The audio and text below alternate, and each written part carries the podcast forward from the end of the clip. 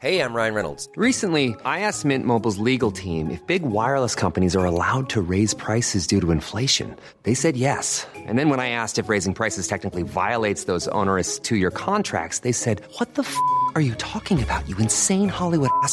So to recap, we're cutting the price of Mint Unlimited from $30 a month to just $15 a month. Give it a try at mintmobile.com slash switch. $45 up front for three months plus taxes and fees. Promo rate for new customers for limited time. Unlimited more than 40 gigabytes per month. Slows. Full terms at mintmobile.com. Inicia las noticias de la tarde con Jesús Martín Mendoza en Heraldo Radio.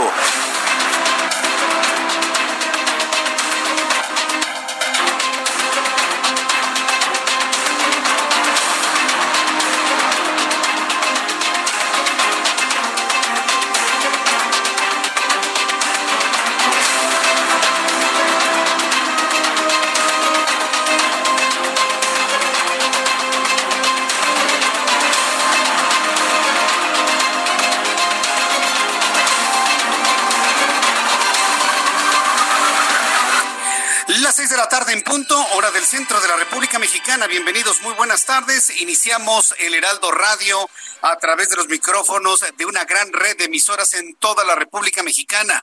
Bienvenidos a la información. En este momento, toda la República Mexicana se centra en el Heraldo Radio para escuchar las noticias más importantes de las últimas horas. Me da mucho gusto saludarle hoy miércoles 6 de mayo del año 2020. Súbale el volumen a su radio. Yo soy Jesús Martín Mendoza y le acompaño con las noticias. En este resumen inicial le adelanto que el secretario de Salud de Nuevo León, Manuel de la Oca Vasos, ya tiene confirmados 50 casos positivos de COVID-19. ¿Sabe dónde? En un asilo de ancianos en la entidad.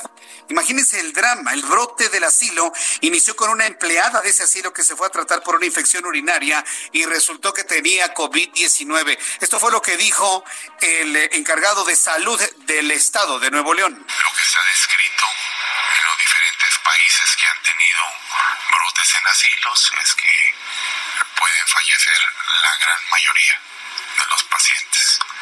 El grupo de edad de esto, la media, es de 84 años de edad.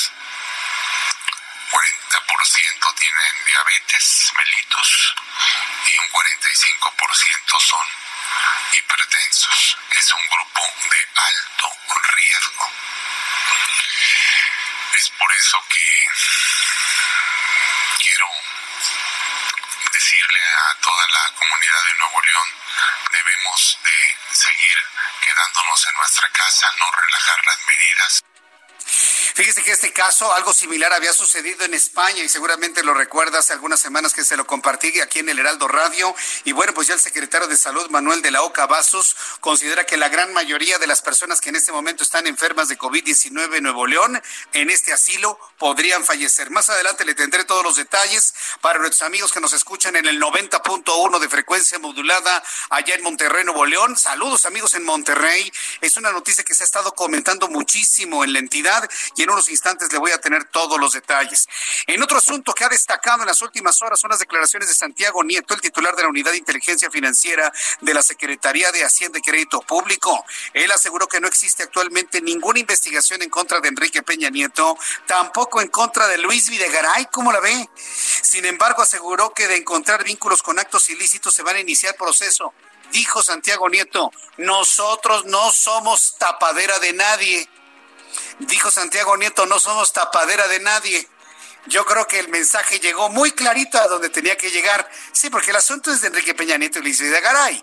Pero sabemos usted y yo perfectamente bien quién es el destinatario de un mensaje como este. Dice que no son tapadera de nadie.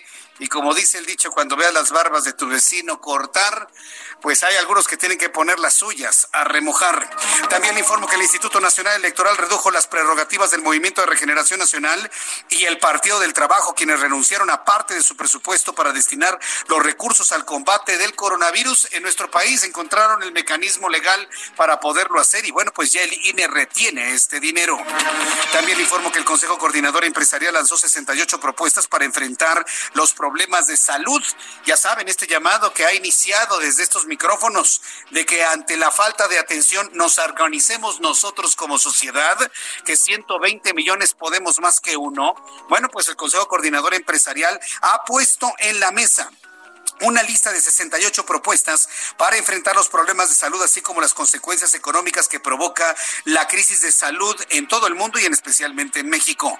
Abarcan tres áreas, las inmediatas para solventar la crisis, las dirigidas a reabrir la economía y las enfocadas en el mediano y largo plazo. Esta es la voz de Carlos Salazar Lomelí, quien es el presidente del Consejo Coordinador Empresarial. Este esfuerzo fue convocado por el sector empresarial Hemos intentado organizarlo y hemos hecho este trabajo de resumen para poder lograr lo que en nuestra opinión es un documento de política pública, un documento que convoca, y eso es lo más importante, a que esta política pública no se haga exclusivamente por el gobierno. Nosotros no podemos concebir una sociedad donde solamente el gobierno tome responsabilidades y derechos. Todas las responsabilidades y derechos están en cada uno de nosotros, cada uno de los ciudadanos que integramos este maravilloso país. Esto fue lo que dijo Carlos Salazar, ya un hombre empresario, se escucha mucho más independiente de lo que habíamos escuchado en semanas anteriores y es lógico, como no ve respuestas en el Ejecutivo, bueno, pues organizarnos entre nosotros. Otra noticia importante que tiene que ver con el tianguis turístico, uno de los grandes motores de la industria turística en nuestro país. Bueno, pues la cuadragésima quinta edición del tianguis turístico se realizará en marzo de 2021. Ya, la edición presencial será en marzo de 2021 además de que derivado del contexto de la emergencia sanitaria contará con una edición digital que será en el mes de septiembre, dio a conocer la Secretaría de Turismo y más adelante le voy a tener todos los detalles de esto. Otro asunto importante que usted debe tomar en cuenta y tiene que ver con el Instituto Mexicano del Seguro Social que el día de hoy anuncia que sus centros vacacionales más que lugares de descanso van a ser lugares de atención médica por personas que tengan coronavirus. El Instituto Mexicano del Seguro Social planea transformar sus centros vacacionales de Huaxtepec en el estado de Morelos y Atlixco, así como la Trinidad, en albergues y servicios hospitalarios para atender a pacientes con COVID-19. Se acabaron las vacaciones en Huaxtepec. No habrá más. El centro vacacional será un gran hospital, será acondicionado para atender a personas con COVID-19, sobre todo si tomamos en cuenta que el estado de Morelos es una de las entidades que tendrán un mayor crecimiento de casos de COVID-19 durante las próximas semanas. También informaré que en el estado de México los servicios funerarios están siendo rebasados por la demanda que se registra y aunque no es obligatoria la cremación de cadáveres, muchos municipios no permiten que se entierren y se deben cremar los cuerpos saturando los crematorios otra crisis que tendremos a partir del día de hoy. En otro asunto, le informo que Tedros Adhanom, director general de la Organización Mundial de la Salud, advirtió hoy que el riesgo de volver al confinamiento es real. Atención, México. Este, me dicen, ay, es que la OMS ha reconocido al gobierno López Obrador. No, no, no, no, no, no se reconocen las acciones que se hacen bien, pero lo que no se hace bien lo está señalando en este momento Tedros Adhanom, el director de la Organización Mundial de la Salud. Está advirtiendo de un riesgo de volver a un confinamiento en los países que actualmente están aliviando medidas de distanciamiento eh, social si no se lleva a cabo una adecuada gestión de la desescalada. Entonces, el director de la OMS advierte a los países, y ojo México, ¿eh? Hay que vernos en los espejos de los países que ya pasaron por esta etapa y que están en Europa y están en ese enorme riesgo de tener un segundo brote o un rebrote. Hay enorme riesgo de que rebrote el coronavirus y nos volvamos a encerrar en las casas. Así que el mensaje me queda clarísimo para los países que ya quieren ya empezar su actividad normal, entiéndase México y los Estados Unidos. Un grupo de expertos de la Organización de las Naciones Unidas exigió hoy al gobierno de Estados Unidos levantar las sanciones que mantiene contra Venezuela dado que sus efectos tienen un gran impacto en la población y no precisamente Nicolás Maduro, en medio de la fuerte crisis sanitaria por la pandemia de COVID-19. Bien, pues el reloj marca las seis de la tarde con nueve minutos hora del centro de la República Mexicana. Escucha usted el Heraldo Radio. Yo soy Jesús Martín Mendoza y saludo a todos nuestros amigos corresponsales en la República Mexicana. Federico Guevara está en Chihuahua y nos informa. Adelante, Federico, te escuchamos. Buenas tardes. La Secretaría de Salud del Estado de Chihuahua anunció el día de hoy que en el estado existen 102 enfermeras y 69 médicos contagiados con el COVID-19.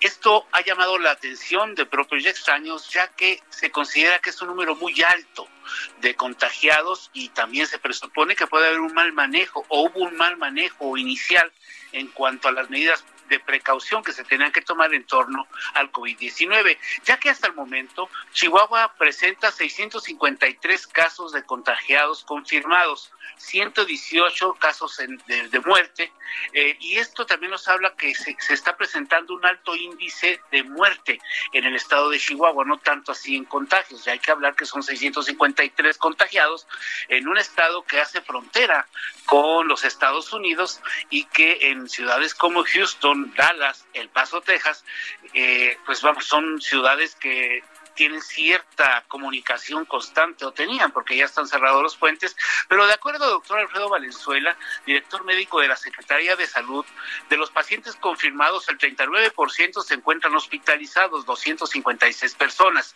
y el 36.29 mantiene un tratamiento ambulatorio en sus casas con 237 casos, mientras que el, el 6.4 ya registró una alta de los hospitalizados, 82 estables. Sí, señor. Muy bien, sí, pues estamos muy pendientes de todo ello. Sí, porque sobre todo lo que llama la atención es que es un alto índice de contagiados entre los que están en la línea de fuego, médicos e, e enfermeras. Correcto, muchas gracias por toda la información, Federico Guevara, nuestro corresponsal en Chihuahua. Que tengas muy buenas tardes. Igualmente, buena tarde. Y vamos hasta Nayarit con Karina Cancino. Incrementan solicitudes para refugio de mujeres violentadas en Nayarit. Adelante, Karina. Así es, Jesús. Buenas tardes. La violencia contra la mujer se ha agudizado a partir del confinamiento en los hogares para prevenir contagios de COVID-19 y al menos 27 mujeres e hijos han solicitado resguardo en el Instituto Nayarita de Apoyo y Prevención de la Violencia Intrafamiliar. En el último mes, así lo señaló la titular de la institución, Iria Teresa Arrambide Tapia. Señala también que por la falta de capacidad de este refugio, el único en su tipo en Nayarit, avalado por CEGOP, solo han podido atender a cuatro familias de igual número de mujeres que sufrieron violencia extrema durante este periodo de la contingencia sanitaria. Según datos de la Fiscalía General del Estado, se han abierto 89 carpetas de investigación en el último mes por el delito de violencia familiar, 82 en el mes de marzo, 97 en febrero y 60 en enero, aunque el número de denuncias pues está siendo cada día mayor. Esta es la información desde Nayarit. Muchas gracias por la información, Karina. Buenas tardes. Hasta luego, buenas tardes. Y vamos con Carlos Juárez, nuestro corresponsal en Tamaulipas, quien nos informa que entrega el gobernador Hospital COVID-19 en Altamira. Adelante, Carlos, escuchamos con atención. Muy buenas tardes. Hola, ¿qué tal? Un gusto saludarlos desde Tamaulipas. Efectivamente, el gobernador entregó dos hospitales eh, móviles COVID-19 aquí en la zona de Tamaulipas. El primero de ellos fue en la ciudad de Altamira, acá en la zona sur del estado, en donde destacó que se continúan entregando estos hospitales temporales COVID-19 destinados a ampliar la capacidad de atención exclusiva para pacientes con dicha enfermedad. Ahí estuvo acompañado de la alcaldesa Alma Laura Amparán Cruz, así como de autoridades hospitalarias. Después se fue en su agenda a la capital del estado, ya en Ciudad Victoria, en donde también realizó la entrega de este sexto hospital allá en el general de este municipio. Cabe hacer mención que, bueno, en Tamaulipas serán ocho hospitales de este tipo, cada uno tendrá 40 camas y bueno, en el caso de Tamaulipas están destinados en Nuevo Ladero, Matamoros, Mante, Tampico, Altamira, Ciudad Victoria y Reynosa. Hasta aquí mi reporte, Jesús. Muchas gracias por la información, Carlos Juárez al pendiente con los detalles. De esta manera estamos cubriendo toda la información que se genera en la República Mexicana y por supuesto en el centro del país. Saludo con muchísimo gusto a Alan Rodríguez, periodista especializado en información de ciudad. Adelante, Alan.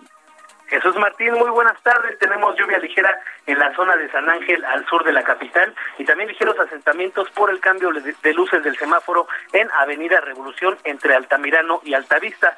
Otro punto de esta parte de la ciudad, Avenida de los Insurgentes entre Periférico y hasta el Parque de la Bombilla con dirección al centro presenta avance constante. En el sentido contrario, tenemos pocos vehículos a, eh, a punto de ingresar a la zona de Ciudad Universitaria. En este punto quiero informarte que tenemos presencia de la Policía Capitalina y también vigilancia de la Universidad Nacional Autónoma de México perdón, quienes están invitando a la población a mantenerse en casa y no permanecer en los espacios públicos.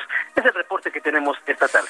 Gracias por la información, Alan Rodríguez. Estamos al pendiente, buenas tardes. Estamos al pendiente también. Gerardo Galicia, nuestro compañero reportero, también nos informa esta tarde. ¿En dónde te ubicas tú, Gerardo? Adelante. En el centro histórico de la Ciudad de México, Jesús Martín, donde tenemos lluvia bastante intensa, hay que manejar con mucha precaución para nuestros amigos que van a utilizar la avenida 20 de noviembre en general está avanzando bastante bien. Ya ocurrió un accidente debido a la lluvia. Jesús Martín, el conductor de una pipa que manejaba exceso de velocidad, chocó contra el muro de contención en la avenida 20 de noviembre, saliendo del paso a desnivel hacia la zona de Izazaga. estuvo a punto de volcar, por fortuna no ocurrió y ya en estos momentos está brillando el conductor de esta pipa de gas. Así que habrá que tomar en cuenta la chita asfáltica está resbalosa. Hay que manejar de manera muy prudente si van a transitar en el centro histórico de la Ciudad de México y si van a usar Izazaga en el punto conflictivo lo ubican llegando al eje central. Y por lo pronto, Jesús Martín, el reporte. Muchas gracias por la información, Gerardo. Hasta hasta luego, que te vaya muy bien. Nuestros compañeros reporteros, corresponsales en toda la República Mexicana, informándole esta hora de la tarde aquí en el Heraldo Radio. Ya son las seis de la tarde con 15 minutos y vamos a revisar lo que sucedía un día como hoy, 6 de mayo, en otros momentos del tiempo en México, con Abraham Arriola. Esto es un día como hoy en México. 6 de mayo. 1811, en Chihuahua, el comandante realista general Nemesio Salcedo nombra la comisión o junta militar que habrá de juzgar a Miguel Hidalgo y a los demás jefes insurgentes. 1839, nace Gabriel Mancera, quien se destacó como político, empresario y filántropo. Esto ha sido un día como hoy en México.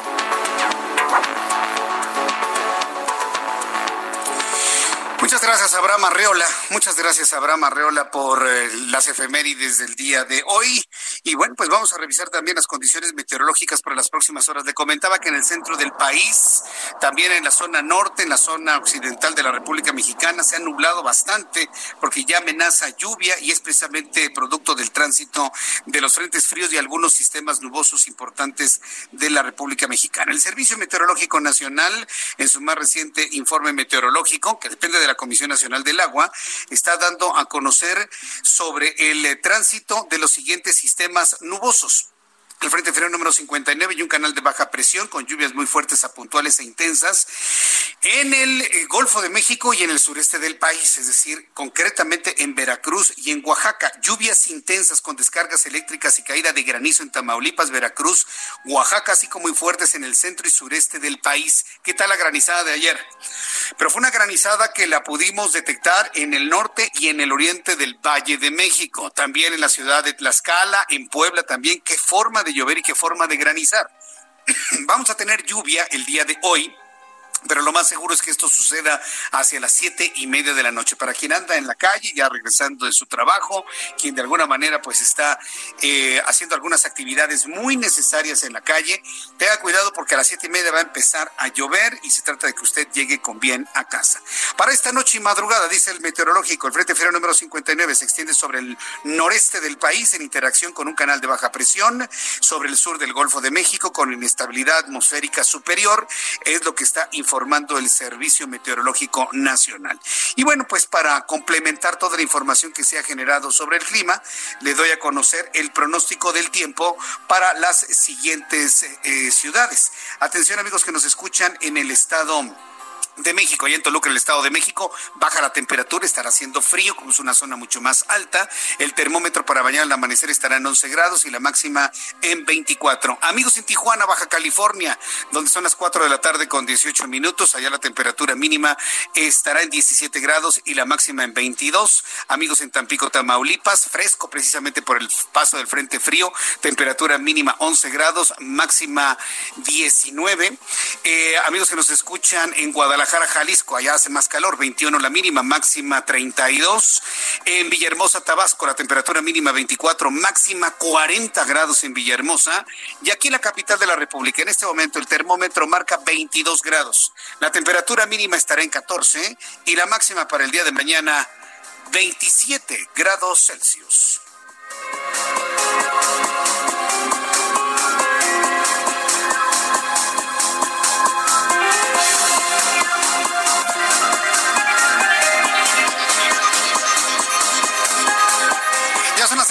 Con 19 minutos, hora del centro de la República Mexicana. Me da un enorme gusto saludarle. Dos formas de contacto con el Heraldo Radio a esta hora de la tarde, a través de una cuenta de Twitter, arroba Jesús Martín MX, y a través de mi cuenta de YouTube, Jesús Martín MX en YouTube también, en donde estamos enviando un caluroso saludo a todos nuestros amigos que diariamente se reúnen para escuchar las noticias, para comentarlas y además para saludarse entre ellos. Se ha formado una comunidad extraordinaria de amigos a través de YouTube. Si usted quiere sumarse, pues busque en YouTube Jesús Martín MX, entre, salude a todos e intégrese a este enorme grupo de amigos de todo el país y más allá de estas fronteras que comentan y platican las noticias todos los días a esta hora de la tarde. Atención amigos que nos escuchan allá en Monterrey, Nuevo León, qué historia la que se ha eh, conocido en las últimas horas y en todo el país, aquí en el centro de la República Mexicana, en todos lados, nos ha impactado la noticia que se ha comentado allá en Nuevo León. Bueno, pues el secretario de Salud de la entidad, Manuel de la Oca Vasos, anunció que existen 50 personas con COVID-19 a consecuencia del brote de esta enfermedad que se presentó dentro de un asilo de la zona metropolitana de la entidad, allá en la ciudad de Monterrey. Según el funcionario estatal, en el citado establecimiento estaban recluidos bueno, inscritos o permanecían al interior de este de esta institución de atención a adultos mayores 92 personas mayores, ¿no? Y laboraban en ese lugar 48 empleados. De los 50 casos positivos, 47 son de adultos mayores y 3 de empleados. Bastó que una sola persona tuviera el coronavirus para que todo el asilo prácticamente se afectara. Eh, el brote del asilo inició con una empleada de manera concreta se habla de que se trataba de la cocinera de la institución que se fue a tratar por una, ella pensaba que tenía una infección urinaria. Entonces cuando le hacen toda la batería de estudios, descubren que tenía coronavirus. Ya era demasiado tarde, ya el contagio se había generalizado en al menos 50 personas y de esta manera lo compartió Manuel de la Ocavazos, el secretario de Salud de Nuevo León. Lo que está descrito en los diferentes países que han tenido brotes en asilos es que pueden fallecer la gran mayoría de los pacientes. El grupo de edad de esto, la media, es de 84 años de edad. 40% tienen diabetes mellitus y un 45% son hipertensos. Es un grupo de alto riesgo. Es por eso que quiero decirle a toda la comunidad de Nuevo León, debemos de seguir quedándonos en nuestra casa, no relajar las medidas y hacer la siguiente recomendación. Todo paciente, toda persona que tenga fiebre, dolor de garganta, tos, fatiga, dolor muscular, tiene COVID-19 hasta no demostrar lo contrario. ¿Escuchó lo que dijo el secretario de Salud del Estado de Nuevo León? Las personas que tengan esta sintomatología tienen COVID hasta que no se demuestre lo contrario. Tienen COVID hasta que no se demuestre lo contrario. Le voy a platicar una cosa rápidamente antes de ir a la siguiente noticia. Hace algunas semanas, y será que serán ah, seis, siete semanas, hace casi dos meses, que tuve la oportunidad de platicar con una doctora que nos atiende. Y preguntándole sobre el asunto del coronavirus, cómo lo veía y demás, si estaba eh, de alguna manera entre todos nosotros. Ella me dijo, esta doctora, que lo que se sabía entre los médicos, y esto se lo platiqué y seguramente se va a acordar, el coronavirus estaba eh, girando entre todos igual que la influenza. Es decir, una persona puede llegar a un consultorio médico y tener influenza o coronavirus. Le digo, así de propagado está, así de propagado está y los médicos lo sabemos. Y eso se lo, se lo platicé hace un mes y medio, casi dos meses. Bueno, pues hoy lo que está diciendo el secretario de Salud de Nuevo León prácticamente me confirma esa idea que ya desde hace semanas se venía diciendo. Si usted está enfermo de gripa, se siente mal, tose mucho, tiene usted lo más seguro es que tenga coronavirus lo más seguro es que usted tenga coronavirus. Lo acaba de decir el doctor, de, el, secretario de Salud de Nuevo León. Lo más seguro es que sea coronavirus. Pero es que no me no tengo mucha tos. No, hay personas que les cursa como una gripita sencilla y nada más. Entonces, revise usted muy bien sus síntomas, consulte a su médico, por favor, y haga caso de las instrucciones de que no salga a la calle. Manténgase resguardado en casa por favor. En noticias paralelas a todo el asunto del coronavirus, hoy destacó sin duda alguna lo que comentó Santiago Nieto, el titular de la Unidad de Inteligencia Financiera de la Secretaría de Hacienda y Crédito Público. Santiago Nieto lo dijo de esta manera. Si usted conoce este dicho mexicano que dice, te digo Chana para que me entiendas Juana, a mí me sonó lo que dijo hoy Santiago Nieto, porque dice que no son tapadera de nadie que en México y que su gobierno, el gobierno donde él trabaja, no son tapadera de nadie. ¿En quién pensó usted en primera instancia? Yo, pensé en, en, los señores Bartlett, pero de repente empezó a hablar de Enrique Peña Nieto, de Luis Videgaray. Dice usted en referencia a los personajes públicos Luis Videgaray, el exsecretario de Relaciones Exteriores, y Enrique Peña Nieto, expresidente de México. Santiago Nieto aseguró que en caso de encontrarles vínculos con actos ilícitos serán investigados. Dice, porque nosotros no somos tapadera de nadie.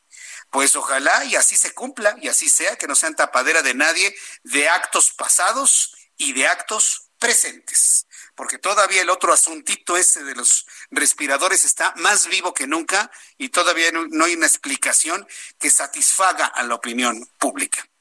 Otro asunto, la, coordinadora del PRD en la Cámara de Diputados, y ya hablando precisamente en esta línea de cosas, Verónica Juárez, que es coordinadora del PRD en la Cámara de Diputados, ha denunciado ya ante la Secretaría de la Función Pública a León Manuel Bartlett Álvarez y también a Manuel Bartlett Díaz León Manuel Bartlett es el que vendió los respiradores mexicanos con sobreprecio. Manuel Bartlett, director de la Comisión Federal de Electricidad.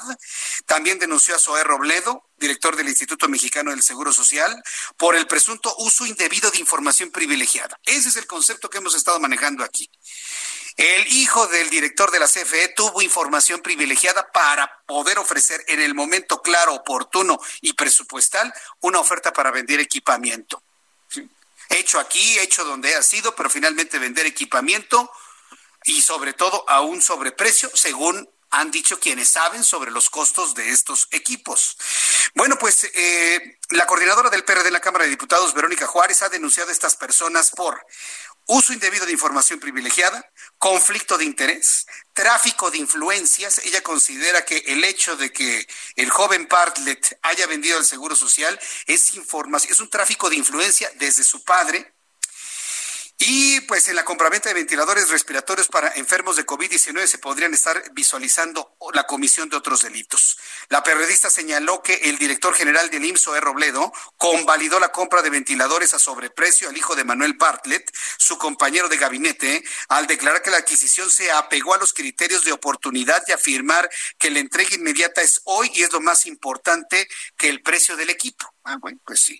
Si lo importante es la entrega del equipo y no importa que lo cobremos a cuatro, cinco, diez veces más, pues vamos vendiendo cosas al Seguro Social, pues sí. La van a pagar al precio que sea por la urgencia. Yo entiendo la urgencia, pero no puede, no puede de ninguna manera eh, existir ese tipo de abuso, ¿no? Que por la urgencia, ah, entonces te lo vendo diez veces más caro, cinco veces más caro, cuatro veces más caro para volverme millonario como a mí me gusta. No se puede. Es un asunto que transita evidentemente en la comisión de delitos, pero también en la corrupción, también en la no ética, tampoco en la no moralidad de un acto como este, definitivamente. Después de los anuncios, le voy a informar que el Instituto Nacional Electoral eh, le está reteniendo 117 millones de pesos al Partido del Trabajo y también le detiene varias, una cantidad importante de dinero al Movimiento de Regeneración Nacional para atender el coronavirus. Tal y como se había planteado, los partidos políticos han renunciado a parte de sus atribuciones económicas, ya lo tiene retenido el INE, ahora solo falta ver de qué manera se va a redirigir hacia la compra de equipamiento para, el corona, para atender a personas con coronavirus. Regreso después de esto, después de los anuncios, y le invito para que me escriba a través de mi cuenta de Twitter, arroba Jesús Martín MX.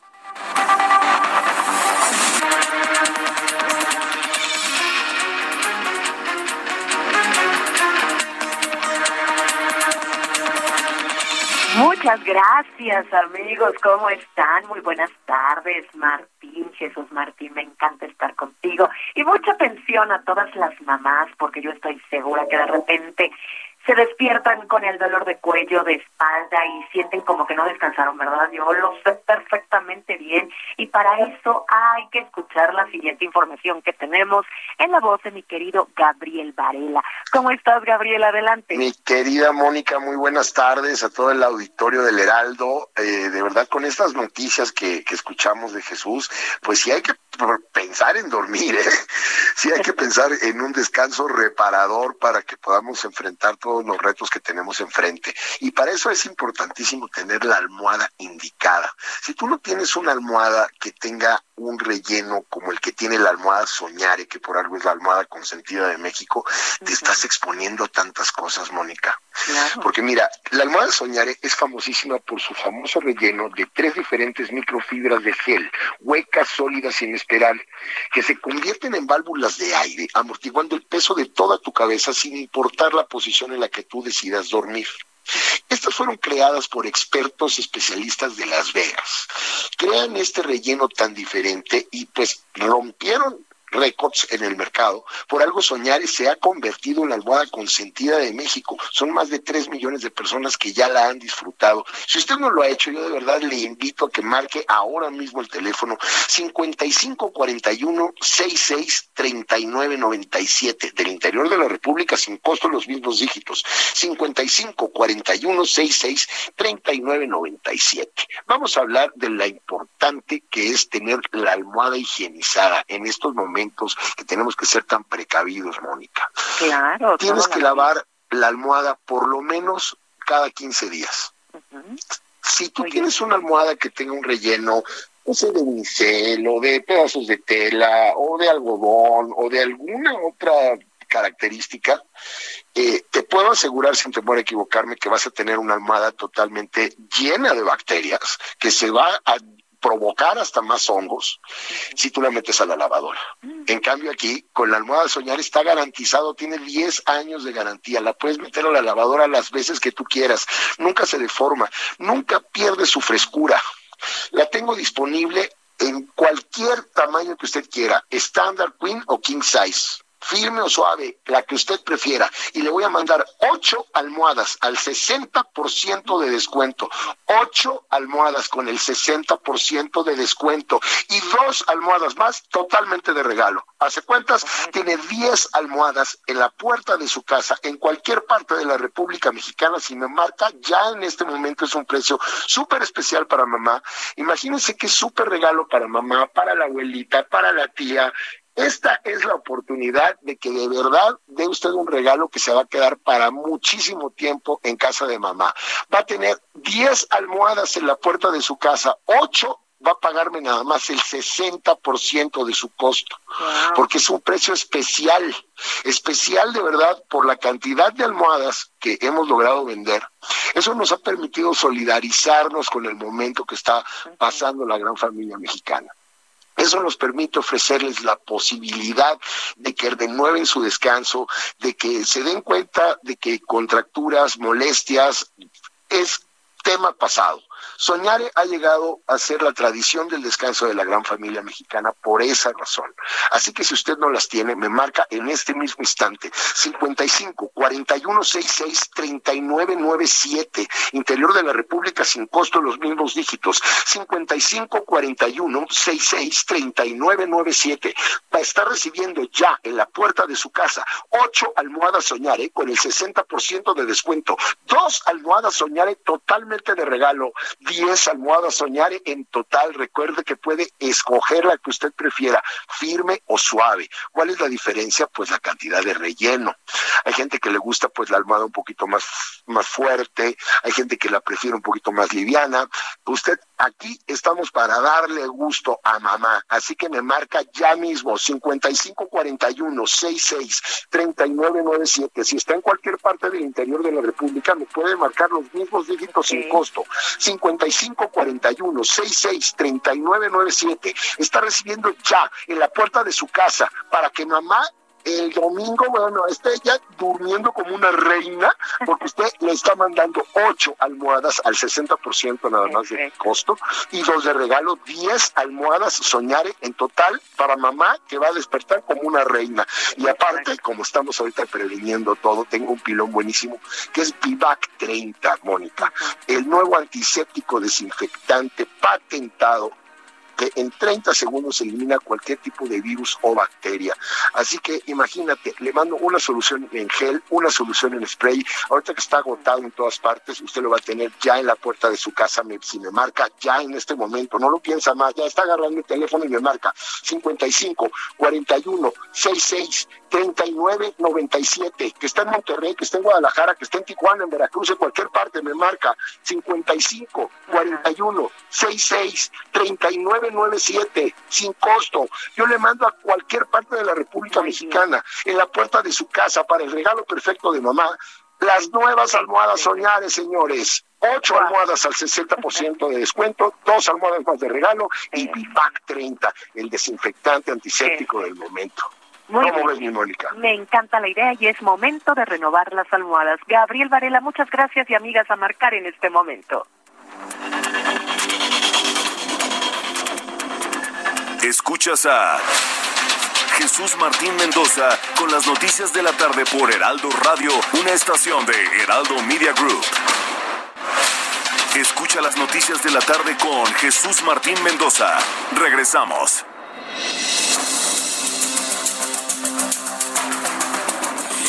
Son las 6 de la tarde con 39 minutos hora del centro de la República Mexicana. Escucha usted el Heraldo Radio en toda la República Mexicana y le saluda Jesús Martín Mendoza con la información.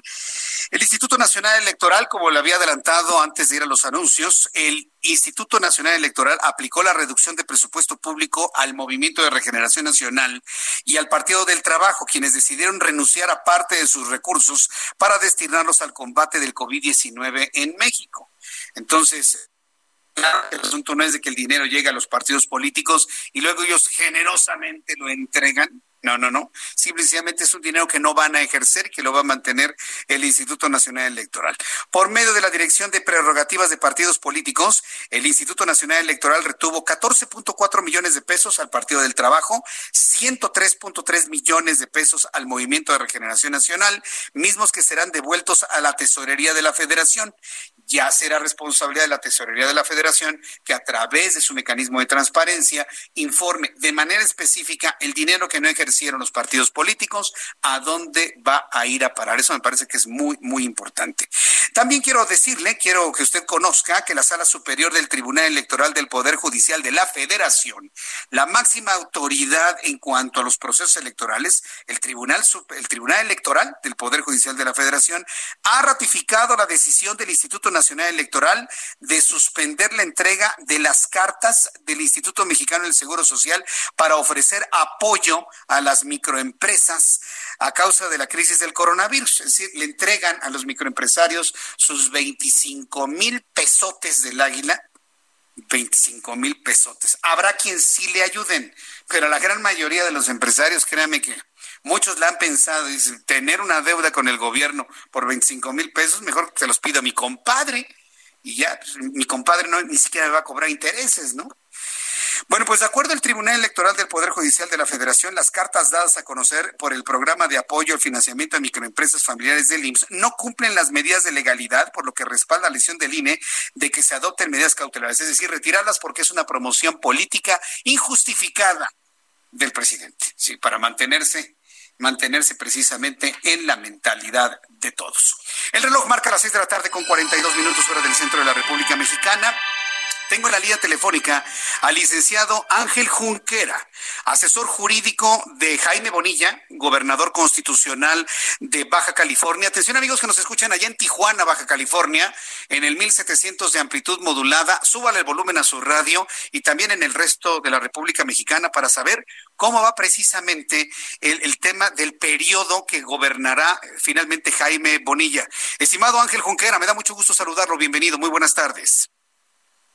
Hola, ¿qué tal Martín? Me da mucho gusto saludarte. De verdad que para mí es un placer estar con ustedes y atender esta llamada. Para mí es un privilegio. Saludos a todo auditorio. Gracias, licenciado Junquera. Pues mire, interesante el asunto porque hemos estado muy eh, ocupados con el asunto del COVID-19, pero vale la pena también ir revisando otros asuntos que en la agenda noticiosa y política pues tenemos pendientes. Yo me había quedado con que finalmente la convocatoria para la elección de gobernador en Baja California era por cinco años, la oposición está pidiendo que sea por dos años, sin embargo, bueno, se han hecho todos los trabajos legales para mantener que prevalezca precisamente la convocatoria original. ¿Cómo van las cosas en este punto, licenciado Junquera?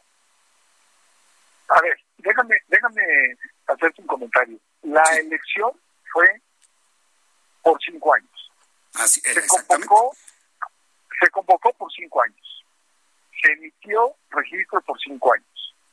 Se presentó una boleta por cinco años. Se declaró la elección por cinco años. Se le dio la constancia al actual gobernador por cinco años. Y después se vino una discusión para que bajara dos años. La reforma fue del, y, con esta discusión se contempló en el Congreso Estatal para que fuera por cinco años de nuevo. Es decir, se ordenó lo que de origen había sido. La reforma fue del Congreso del Estado, no del Poder Ejecutivo. Debe defenderse la decisión del Congreso, que no es una decisión del gobernador. La emisión del decreto se hizo dentro de la llamada libertad configurativa del legislador. ¿Qué es esto? Que los legisladores tienen la facultad de modificar la constitución incluso, y mientras no sea por un periodo de más de seis años, está acorde con nuestra constitución federal. Ah, hay un asunto interesante aquí que me ha mencionado eh, sobre el, acta, el acta de mayoría. Entonces, el acta de mayoría también venía especificado los cinco años, entonces, licenciado Junquera. También, también. Y el razonamiento que hace el Congreso del Estado es que se vuelve a subir de cinco años para no volver a tener elecciones en 2021 y homologar las elecciones locales con los federales en 2024 se reguló una situación hacia futuro.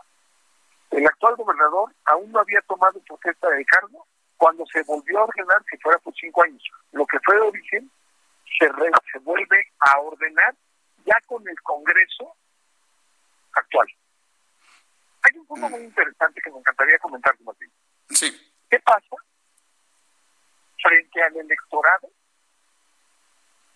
si hoy la Suprema Corte convalidara un acto contrario a la elección de cinco años.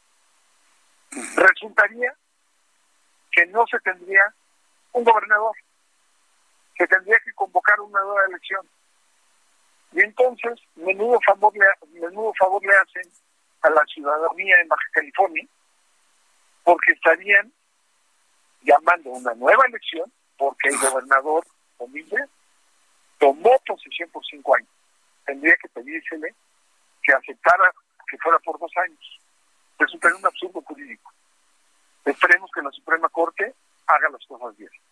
Correcto. Eh, eh, hay que esperar el resultado de la Suprema Corte, pero ahora sí, sí la oposición ha generado estas acciones de inconstitucionalidad en estas últimas semanas. Yo recuerdo que, bueno, los escuchábamos eh, combativos en el sentido de hacer estas, estas inconstitucionalidades, pero hasta este momento, ¿qué se sabe sobre ellos? ¿Sí han prevalecido, sí las han presentado o no, licenciado Junquera?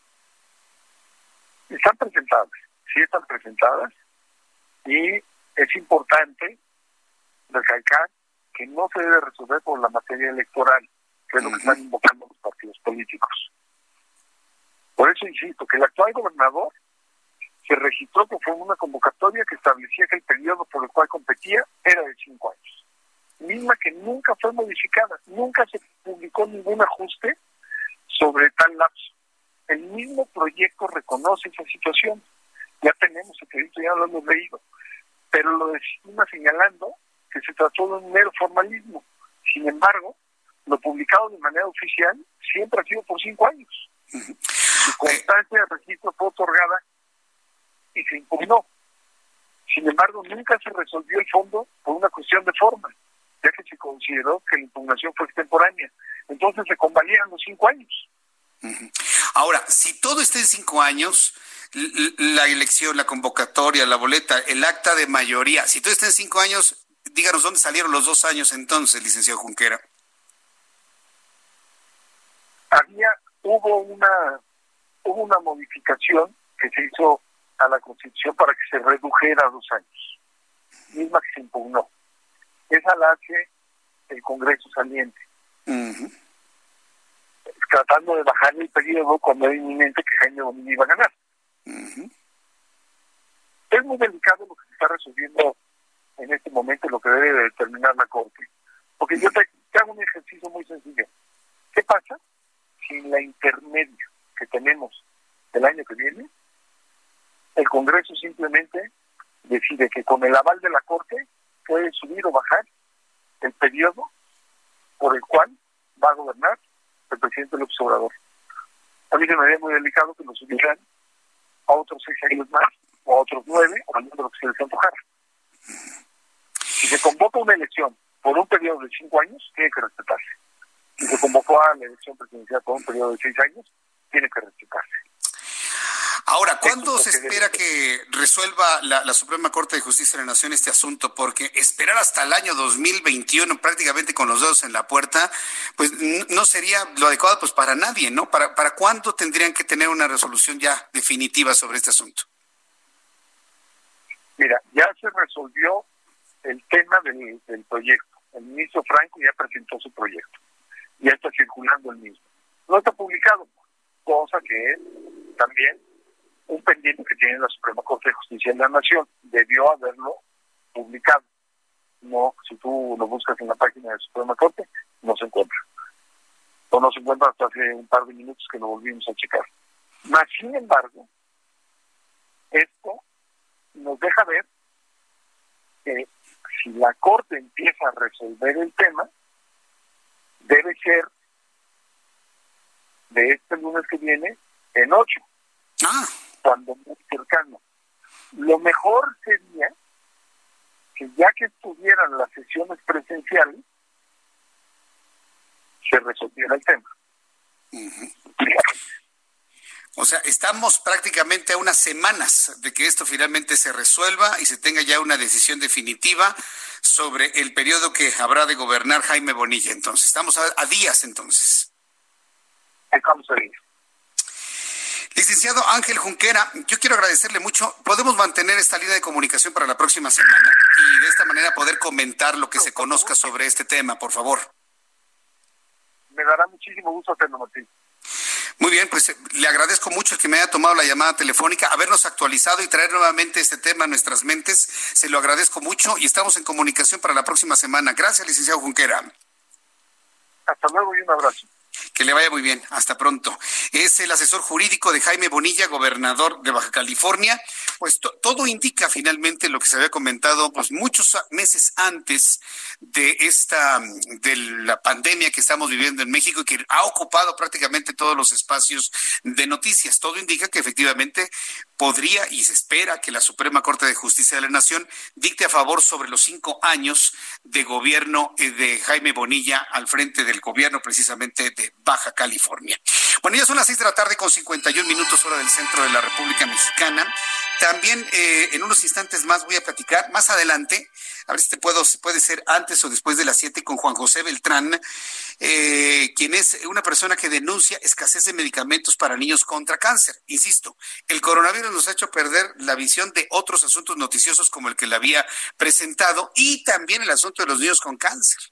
Entonces, vuelven a salir los padres de familia, vuelven a salir los padres de familia, pues pidiéndole al gobierno federal, al sector salud, no olvidar a los niños con cáncer no olvidarlos porque muchos de ellos están sufriendo. Los padres de familia, algunos van, buscan el medicamento en las farmacias, no lo encuentran.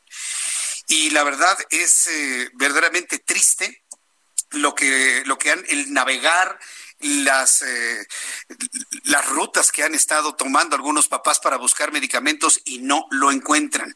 Entonces, bueno, pues me da un enorme gusto saludar a Juan José Beltrán, que yo conocí su caso ahora que subió algún comentario eh, a través de su cuenta de Twitter. Estimado Juan José Beltrán, gusto en saludarlo. Bienvenido, muy buenas tardes. Hola, ¿qué tal Jesús? Muy buena tarde, ¿cómo estás? Con, con gusto de saludarlos y bueno, pues nosotros conociendo este caso a través de, las redes sociales, a ver, ¿cómo está la situación en estos momentos con los niños con cáncer? ¿Ha fluido el medicamento? ¿No ha fluido? ¿Qué pasa ahora en medio de esta crisis de coronavirus? Pues, este, desgraciadamente se tienen más de 10 días de desabasto. Eh, los papás de niños con cáncer estuvieron eh, el medicamento. Eh, desgraciadamente ya pasaron 10 días y pues no ha habido surtido. Y esto es un problema que se trae desde agosto del año pasado. Entonces, eh, Juan José Beltrán, 10 días completamente de desabasto y cuáles son las explicaciones que da el sector salud.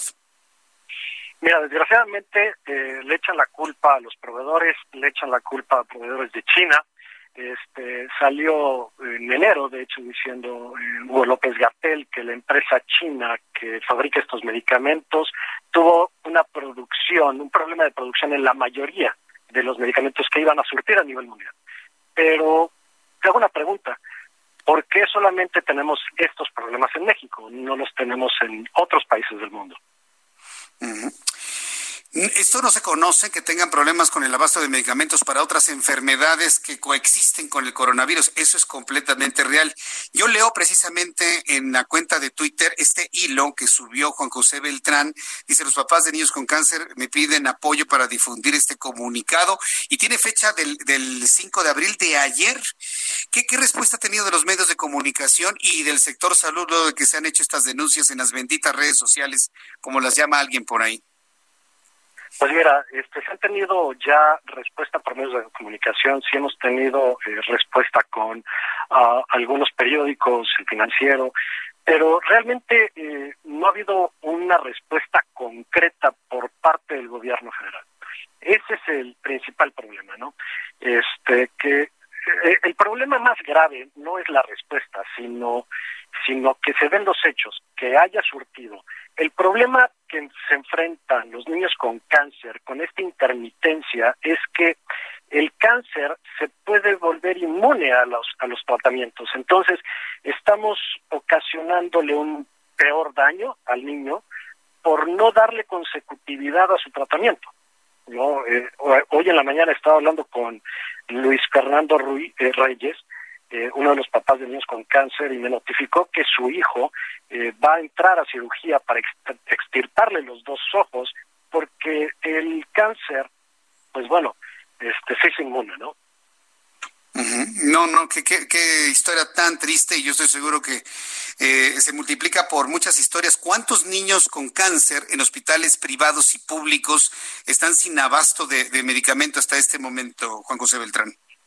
Mira, eh, calculamos eh, con números gruesos, no tenemos una cifra exacta, pero estamos calculando aproximadamente 15 mil.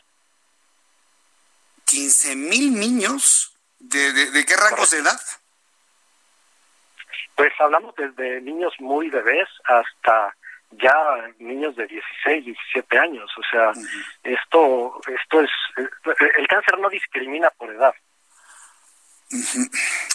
A mí esta historia del niño que le van a hacer la cirugía no, sabe cómo me ha impactado, ¿eh? la verdad, porque si, si uno de los eh, sentidos que tienen los seres humanos disfrutan los niños es precisamente el sentido de su vista. Eh, una, cirugía como esa se hace ¿por qué? ¿Por, por qué razón? Porque el diagnóstico es que el cáncer que tiene pues Fernando Gael, así se llama, en el ojo, se hizo inmune a los tratamientos que le han estado dando por la intermitencia y el cambio de tratamiento. Entonces, eh, eh, la intermitencia ocasiona que de entrada se vuelve a iniciar un proceso desde cero. No, no se puede retomar, no es como una gripa. ¿no? Eh, tomaste una pastilla ayer, hoy se te olvidó, te la tomas mañana y bueno, te, vuelves a recuperar. con el cáncer no, el cáncer se hace más fuerte y, y se hace inmune a los medicamentos. Bien, bueno, pues ahí está la denuncia, ahí está el llamado. eh, yo estoy haciendo un llamado a la Secretaría de Salud para que no se olviden a los niños con cáncer. Tenemos este caso dramático, entendiendo cómo funciona el cáncer o cómo actúa el cáncer en el cuerpo de un niño. Si se suspende el medicamento, hay que empezar de cero nuevamente. La intermitencia, pues, está provocando lamentablemente estas historias. Juan José Beltrán, vamos a mantener esta línea de comunicación para ver si la próxima semana, bueno, es que la próxima semana, a ver si mañana o pasado mañana empezado a fluir algo de este medicamento. Manténgame, por favor, al tanto a través de la cuenta de Twitter para seguirlo comentando con el público que escucha el Heraldo Radio, que hemos tomado ya esta historia en nuestras manos para llevarle seguimiento. Muchas gracias, Juan José Beltrán. Gracias a ti, Jesús Martín, que tengas buena tarde. a, ver, una pregunta. Si alguien quiere entrar en contacto con usted, Juan José Beltrán, ¿hay alguna forma de contacto, alguna cuenta de Twitter, alguna red social o algún teléfono que quiera compartir? Sí, sí, claro. Mira, eh, te dejo mi cuenta de Twitter, es eh, JJ Beltrán 1. JJ Beltrán 1, arroba JJ Beltrán 1. Correcto. Muy bien, para que el público que quiera enterarse o ofrecer algún tipo de ayuda, apoyo, bueno, se pongan en contacto con usted. Gracias, Juan José Beltrán. Que tenga usted buena tarde. Gracias por tomar la llamada. Muchísimas gracias. Hasta, pronto. Qué historias tan dramáticas. Voy rápidamente a los mensajes comerciales. Regreso con un resumen de noticias. Tenemos la conferencia vespertina para actualizar los números de COVID-19 en México. Todo esto y mucho más aquí en el Heraldo Noticias y además le invito para que me envíe un mensaje vía Twitter, arroba Jesús Martín MX. Escuchas a Jesús Martín Mendoza con las noticias de la tarde por Heraldo Radio, una estación de Heraldo Media Group.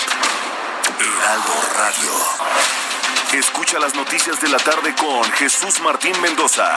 Regresamos.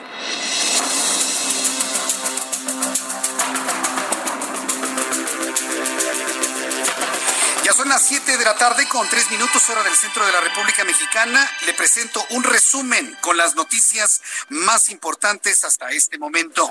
En primer lugar, le informo que la Secretaría de Seguridad Pública del Estado de Zacatecas ha confirmado que 11 reos, 11 reos del Centro Regional de Reinserción Social de Cieneguillas se fugaron Dice que se han fugado por lo que hay una fuerte movilización en el estado para localizarlos. El escape sucedió mientras internos peleaban con custodios del penal. Incluso hubo disparos de armas de fuego. Versiones extraoficiales eran que los internos los esperaban afuera del penal en dos camionetas y un automóvil que utilizaron para escapar. Hasta el momento se desconoce el nombre de los evadidos. Ni siquiera eso tenían claro.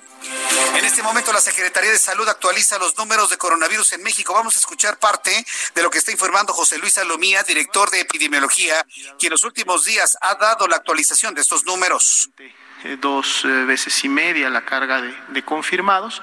Y bueno, hoy día superamos los 110 mil personas que han sido ingresadas a protocolo de estudio y que han podido tener esta atención para eh, cartar por un lado y por otro lado. Esto es lo que está comentando José Luis Salomía, el director de epidemiología. Regresaremos a la conferencia en unos instantes más, pero le actualizo dentro de este resumen de noticias los números que se han dado a conocer. Hasta este momento son 27.634 personas acumuladas con COVID-19 en México, 17.553 sospechosos, 65.807 personas han resultado negativos, 7.149 son personas que se mantienen con el coronavirus activo ya subió más de mil personas en un solo día y la cantidad de personas que han fallecido asciende a 2.704 personas, casi 200 en tan solo un día en México. ¿Cuál curva aplanada, por el amor de Dios? ¿Cuál curva aplanada? Yo no veo ninguna curva plana, a menos que quien ve las cosas planas confunda lo plano con lo parado lo horizontal con lo vertical. Yo creo que eso debe de ser, pero con base en los datos que todos los días estamos dando, yo no veo ninguna curva aplanada. En este resumen le informo, otro trabajador de la empresa pública Caminos y Puentes Federales murió a consecuencia de COVID-19. Esto lo confirmó Javier Jiménez Espriu, titular de la Secretaría de Comunicaciones y Transporte. Se trata de un hombre que trabajaba como cajero receptor y que contaba con 56 años, de los cuales 24 había dedicado a Caminos y Puentes Federales una vez más tener que hablar de caminos y puentes federales, de que no tienen los implementos, no tienen guantes, no tienen cubrebocas. Este fin de semana tuve que salir nuevamente fuera de la ciudad y la gente en las casetas no usa cubrebocas, no tiene guantes, tienen que tomar el dinero, ponerlo en otro lugar para poderlo limpiar. Es verdaderamente increíble. Ya fallece una persona de Caminos y Puentes por haberse contagiado de coronavirus. El Consejo de la Judicatura de la Ciudad de México determinó volver a suspender a los jueces penales Federico Mosco González y los Alejandro Díaz Antonio, eh, investigados por el caso de Abril Pérez el 28 de noviembre del 2019. Ambos juzgadores fueron suspendidos e investigados, pero fueron reintegrados el 16 de abril pasado, supuestamente para atender las necesidades durante la contingencia sanitaria de COVID-19. Estos dos individuos dejaron libre al asesino de Abril Pérez Agaón. Eh, eh, por eso es importante, ¿no? Lo dejaron libre, lo suspendieron, los investigaron y luego los volvieron a poner en el trabajo de todos los días. Háganme usted, así se manejan las cosas y es verdaderamente triste que esto ocurra. En más de este resumen, la Asociación de Fabricantes de Motores y Equipos de Estados Unidos ha solicitado a la administración del presidente Donald Trump presionar a México para que reanude sus actividades de manufactura automotriz a partir del 12 de mayo. ¿Cómo la ve? Estados Unidos dándole órdenes a México. ¿Va a acatarlo el presidente de la República? En esta fecha se adelantará un poco más la apertura prevista para el 18 del mismo mes de numerosas plantas de ensamblaje en Estados Unidos, lo cual es un paso esencial para permitir que se produzca el equipo original en esa fecha. Y este miércoles el presidente de Estados Unidos, Donald Trump, dijo que el coronavirus COVID-19 es el peor que el ataque a Pearl Harbor y el atentado terrorista del 11S.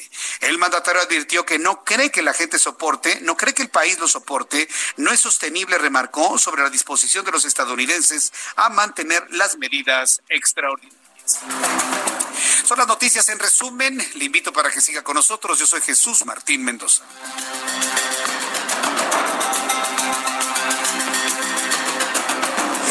Ya son las siete con ocho, el reloj marca las 19 horas con ocho minutos, hora del centro de la República Mexicana. Escucha usted el Heraldo Radio.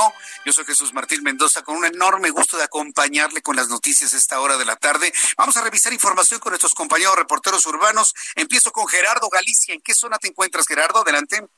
Y en estos momentos Jesús Martín recorriendo zona oriente de la capital y tenemos la cinta asfáltica completamente mojada, muchos encharcamientos para nuestros amigos que van a utilizar el viaducto Río Piedad.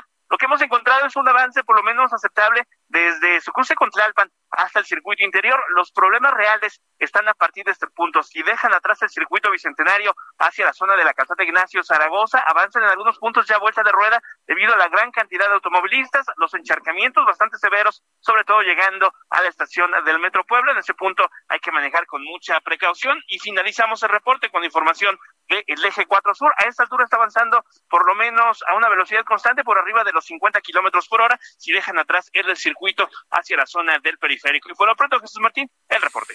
Muchas gracias por la información, Gerardo Galicia. Hasta luego. Hasta luego. Alan Rodríguez también es de nuestros compañeros periodistas de Ciudad. Adelante, Alan, te escuchamos. Jesús Martín, excelente tarde. Tenemos información de la avenida de los 100 metros, la cual en estos momentos presenta avance constante entre el cruce de insurgentes y hasta la zona de la avenida Otón de Mendizabal Oriente. El asfalto en esta zona se encuentra mojado y es peligroso para algunos motociclistas que avanzan con exceso de velocidad. Ya se patinó un trabajador de comida a domicilio, pero afortunadamente sus lesiones no resultaron mayores. Automovilistas que circulaban por la zona lo auxiliaron para levantarse y ya ha continuado su camino. En el sentido contrario de la vialidad se encuentra despejada desde el cruce con Río de los Remedios y hasta la zona de los insurgentes. Le recomendamos manejar con precaución. Es el reporte. Muchas gracias por la información, Alan. Muchas gracias, estamos al pendiente. Hasta luego, que te ve muy bien. Alan Rodríguez con esta información. Bien, cuando el reloj marca las 7 con 10, las 7 con 10, quiero agradecerle mucho a nuestros amigos que nos ven a través de YouTube, que nos escuchan, por supuesto, en la gran red de emisoras del Heraldo Radio en la República Mexicana. Muchas gracias por seguirnos, escucharnos. Hay personas que nos están descubriendo.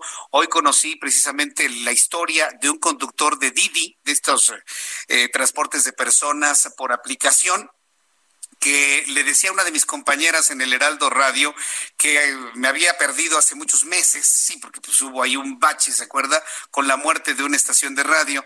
Y bueno, pues que me volvió a encontrar ahora acá en el Heraldo Radio y que estaba muy contento. A usted le envío un caluroso saludo. Me dijo el nombre mi compañera Antonieta, pero no lo recuerdo. Le voy a preguntar mañana y mañana le vuelvo a enviar su saludo, pero estoy seguro que esa persona sabe, sabe que me estoy refiriendo a él. Saludos a nuestros amigos de operadores de Didi De Cabify, también de Uber y por supuesto a todos nuestros amigos taxistas regulares en cualquier parte de la República Mexicana. En Ciudad de México, también allá en la ciudad de Monterrey, en Guadalajara, en Villahermosa, en todos lados. Y hoy, por ejemplo, me estoy enterando de que hay una gran fiesta en la casa de Enigmático y Curioso, que es uno de nuestros amigos que nos ven y siguen a través de YouTube, porque sus papás, Lulú y David, están cumpliendo años de casados. Así que para Lulú y David, de parte de Enigmático y Curioso, que es su hijo, que no me ha revelado cuál es su nombre, pero bueno, vamos a dejarlo con ese misterio enigmático, ¿no? Enigmático y curioso. Sus papás, Lulú y David, están cumpliendo años de casados. Señores, me dice su hijo que ustedes escuchan este programa desde hace muchos años. Yo les agradezco mucho su adherencia, su, su confianza, el que me sigan, el que tengan confianza en este servicio informativo del Heraldo Radio. Se los agradezco infinitamente. Así que Lulú y David, sean muy felices. Cuídense mucho, quiéranse mucho Quiéranse mucho siempre. Yo estoy seguro que ese es el éxito de su aniversario del día de hoy. Les envío un fuerte abrazo y un beso. Gracias por estar presentes con nosotros. Continuamos con la información de, con nuestros compañeros reporteros. Nayeli Cortés es reportera del Heraldo Media Group y nos informa que el Tribunal Electoral del Poder Judicial de la Federación ha confirmado el retiro de las cartas de microcréditos firmadas por el presidente de la República. Ya se lo adelantaba. Adelante, Nayeli, te escuchamos. Buenas tardes, Jesús Martín. Así es, el tribunal concluyó que fue correcta la decisión de la Comisión de Quejas y Denuncias eh, del INE, que decidió retirar estos documentos que son enviados a diversas personas para ofrecer justamente microcréditos del IMSS para hacer frente a la pandemia por el COVID-19. El argumento de la Comisión de Quejas y Denuncias del INE fue que estas cartas, al contener el nombre del presidente Andrés Manuel López Obrador, su firma, podrían constituir propaganda personal algo que está prohibido por el artículo 134 constitucional y por ello ordenó que no fueran enviadas en más. Sin embargo, el Instituto Mexicano del Seguro Social, que es el responsable de enviar estas cartas, impugnó esta decisión ante el Tribunal Electoral, pues quien decidió no darle la razón. Entre los argumentos del IMSS destaca que ellos aseguraban que el INE no tenía facultades para retirar estas cartas, pues sus facultades solo se referían a la propaganda en radio y televisión. El tribunal, como te decía, no les dio la razón y pues confirmó que estas cartas no deben seguir circulando. Aclaramos, Jesús Martín, que esto no significa eh, que ya haya quedado resuelta la queja que fue presentada por el PRI, por el PAN y por el PRD. Esto es solamente una medida cautelar. Aún el instituto tiene que eh, investigar si fue correcto, si violó la ley el hecho de que se enviaran estas cartas y enviar un expediente a la sala regional especializada del propio Tribunal Electoral para que ésta determine si hubo alguna violación. Es el reporte que te tengo, Jesús Martín. Muchas gracias, Nayeli, por la información. Muy buenas tardes. Buenas tardes. Hasta luego. Qué bueno que le pararon el alto, porque pues imagínense, ¿no? Hasta el, presidente sigue en campaña, ¿eh? Sigue, sigue en campaña. Y cuando lo llego a ver algún pedacito de su conferencia matutina. Yo ya no consumo la conferencia matutina, ¿eh? No, hombre. Yo hago cosas de mayor provecho a las 7 de la mañana, no, hombre. Cuando por alguna razón tengo que consultarlo, porque en el informe ejecutivo que me mandan leo a ver qué fue lo que dijo, reviso el pedacito de grabación. No, no, no. El hombre en su discurso sigue en campaña. Ya, ver, ya que acabe la campaña electoral, queremos ver ya al, al, presidente tomando decisiones, no al candidato echando pullas a los adversarios. Es muy importante que se avance en ese punto. Y para muestra de que eso existe, cartas firmadas por él como si estuviera haciendo campaña. Pues no, no, no, no, no, es posible. Y hay que señalarlo, sin miedo, señores colegas, sin miedo. Porque yo sé que los que están allá, que van todos los días y se levantan a las 3 de la mañana para estar en la primera fila de la conferencia matutina y se enorgullecen de eso, serían incapaces de comentar algo así. Misael Zavala, reportero del Heraldo de México, López Obrador y la Comisión Federal de Electricidad y Energías Limpias, campaña sobre COVID. ¿Qué nos tienes de toda esta información, estimado Misael? Jesús Martín, buenas tardes. Pues el presidente Andrés Manuel López Obrador afirmó que detrás del señalamiento de que su gobierno da la espalda a las energías limpias, se encuentran las empresas particulares que defienden sus negocios, ya que su gobierno les ha quitado la preferencia y ahora le da trato justo a la Comisión Federal de Electricidad en la conferencia de prensa matutina de hoy en Palacio Nacional, el mandatario criticó que algunos empresarios afectados por esa, esa decisión ahora se han convertido en ambientalistas cuando en realidad Lo que está detrás de las acusaciones es un negocio. Incluso señaló a la iniciativa privada de no aportar nada al sector eléctrico. Y es que explicó que la Comisión Federal de Electricidad, que dirige Manuel Bartlett, le compra energía a particulares, pero ahora la CFE está vendiendo menos y el gobierno tomó la decisión de no aumentar las tarifas para consumo doméstico. Esto provocó eh, pérdidas económicas para la CFE, por lo que la Administración Federal decidió subir la energía a la red, retirando la preferencia a los particulares y dando un mejor trato a la Comisión Federal de Electricidad. En otro tema, el presidente exhortó a que se retire la campaña Quédate en casa, quédate vivo, la cual calificó como autoritaria, ya que se busca concientizar de una manera muy dura a los habitantes de la Ciudad de México sobre las repercusiones del virus COVID-19. Dicha campaña publicitaria está a cargo de la Asociación Civil AVE y será lanzada en espacios públicos de la Ciudad de México con frases como ojalá no me leas, ojalá no te mueras o si me lees quizá te mueras, quizá mates a alguien. Esto eh, Jesús Martín no le gustó al presidente López Obrador y expresó que ojalá esa publicidad sea retirada. Esta es la información, Jesús Martín. Muy bien, Misael, muchas gracias por la información. Muchas gracias, buenas tardes. Hasta luego, que te vaya muy bien. Ay, Andrés Manuel López Obrador, de verdad que va a ser una leyenda cuando los arqueólogos escarben dentro de unos 10.000 años, ¿no? Lo que fue México y encuentren datos de López Obrador, no van a saber si fue una historia o una leyenda, de verdad. Es que, mire, presenta datos en los cuales uno puede estar de acuerdo y en otros no. Estoy completamente en contra de lo que comentó de las energías limpias. ¿Cómo puede defender una Comisión Federal de Electricidad que todavía tiene termoeléctricas impulsadas por combustóleo? ¿Cómo es posible? Es increíble que pueda todavía defender eso.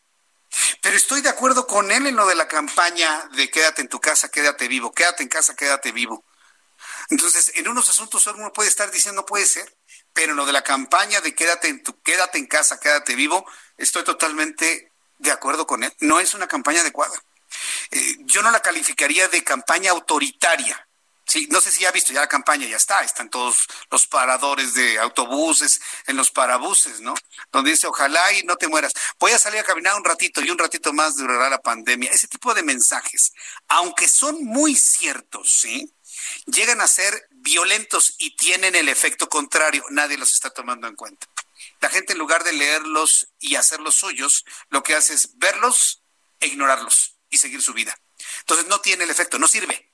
Más que sea una campaña autoritaria, es una campaña no efectiva. Y para los que hemos manejado comunicación a lo largo de muchos años, lo digo con todo el conocimiento y la experiencia de estos más de 30 años que tengo en la comunicación. No es una campaña efectiva porque a, la, a los mexicanos no les gusta que nadie los regañe. La sociedad mexicana no funciona con regaños. Uy, tengo muchos casos cercanos, los regañan y te ponen caras, ¿no? Y, y fruncen la cara, ¿y por qué vas a regañar tú a mí? ¿Verdad, Orlando? ¿Por qué vas a regañar tú a mí? ¿Yo, yo qué? Pues yo estoy... No, no. La sociedad mexicana no está hecha para funcionar con regaños o con advertencias. Está hecha para funcionar con sanciones. Con sanciones. Pero ese es el punto que ha dicho esta administración local y federal que no van a aplicar. Entonces nadie se va a quedar en su casa. Entonces, ¿por qué funciona el ponerse el cinturón de seguridad? Porque hay sanciones, no porque le salve la vida. ¿Por qué se disminuyó el nivel de velocidad de los autos en la Ciudad de México? Porque hay sanciones, no creo que porque quieren salvar su vida. Entonces, si uno analiza el comportamiento de la sociedad mexicana a lo largo de los años, entendemos que es una sociedad que no funciona con regaños, funciona con sanciones, con la amenaza al bolsillo, con la amenaza a la bolsa a pagar una multa, solamente así. Entonces, ojalá y quienes diseñaron esa campaña la puedan redirigir, reconfigurar para que de esta manera, bueno, pueda tener un efecto eh, adecuado. ¿Cuál es el efecto que se está buscando? Que la gente se quede en casa, porque el coronavirus es algo serio y no es un chiste. Es algo verdaderamente serio y es algo que mata a la gente. No hay que comprobarlo muriéndose un familiar o un amigo. Hay que quedarse en casa, cuidarnos y cuidar a los demás. Cuando luego marca las 7 con 21, las 19 horas con 21 minutos, hora del centro de la República Mexicana. Si me quiere comentar sobre la campaña esta de Quédate en casa, quédate vivo, coméntemelo a través de mi cuenta de Twitter, arroba Jesús Martín MX, o a través de nuestra cuenta de YouTube, Jesús Martín MX, como formas de comunicación y de contacto. Si quiere tomarle una foto a alguna de las frases que no le guste, me lo manda y la comentamos más adelante, por supuesto. El Consejo Coordinador Empresarial, ¿cómo ha cambiado eh, su tónica? Yo recuerdo a un Carlos Salazar Lomelí, pues muy cercano al presidente, muy condescendiente con él, pero ahora que ya se dieron cuenta que no hubo ni apoyos, ni paquetes fiscales, ni nada, bueno, pues ahora junto con la Coparmex, la Confederación Patronal de la República Mexicana, han empezado a idear una serie de planes, paquetes, estrategias para poder ayudar a las micro, pequeñas, medianas y grandes empresas. Hoy, por ejemplo, el Consejo Coordinador Empresarial lanzó 68 propuestas para enfrentar los problemas de salud, así como las consecuencias económicas que provocará el COVID-19 en el país. Las recomendaciones abarcan tres áreas, las inmediatas para resolver la crisis, las dirigidas a reabrir la economía poco a poco, así como las enfocadas en el mediano y largo plazo para detonar el crecimiento incluyente y también el desarrollo social.